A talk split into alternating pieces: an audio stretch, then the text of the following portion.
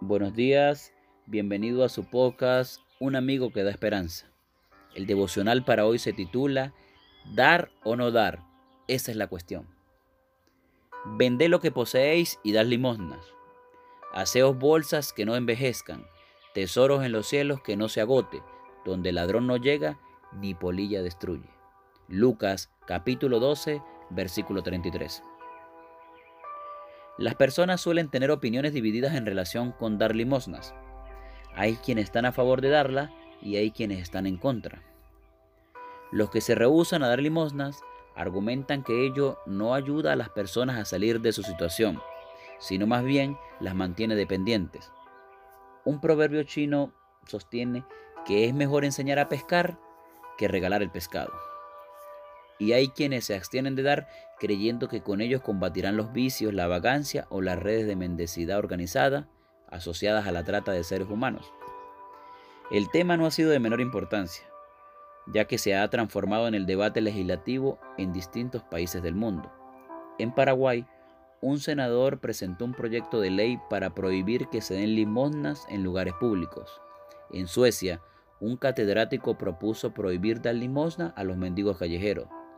En España, el obispo de Bilbao recomendó no dar limosnas a la puerta de las iglesias, mientras que en Indonesia se establecieron severas penas a quienes den dinero a los mendigos.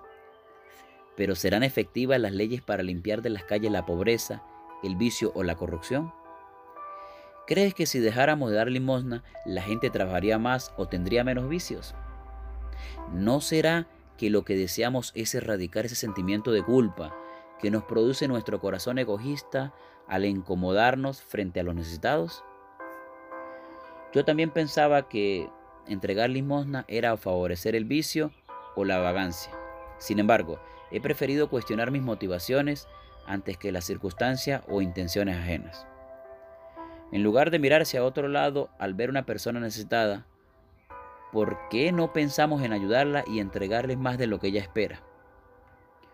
Era justo lo que necesitaba, dijo una mujer luego de cruzar la calle para comprar agujas a una pareja de ciegos. Dudo sinceramente que necesitaba tanto esas agujas, pero con sinceridad, al igual que nosotros, necesitaba ayudar. Dice la palabra de Dios, si tienes el poder para hacer el bien, no te rehuses a hacerlo a quien lo necesite. No digas a tu prójimo, vete, vuelve de nuevo, mañana te daré cuando tengas contigo que darle. Jesús propuso que vendamos lo que tenemos para ayudar al necesitado. Tenemos tantas cosas que no necesitamos. Deshagámonos simultáneamente del egoísmo de nuestro corazón.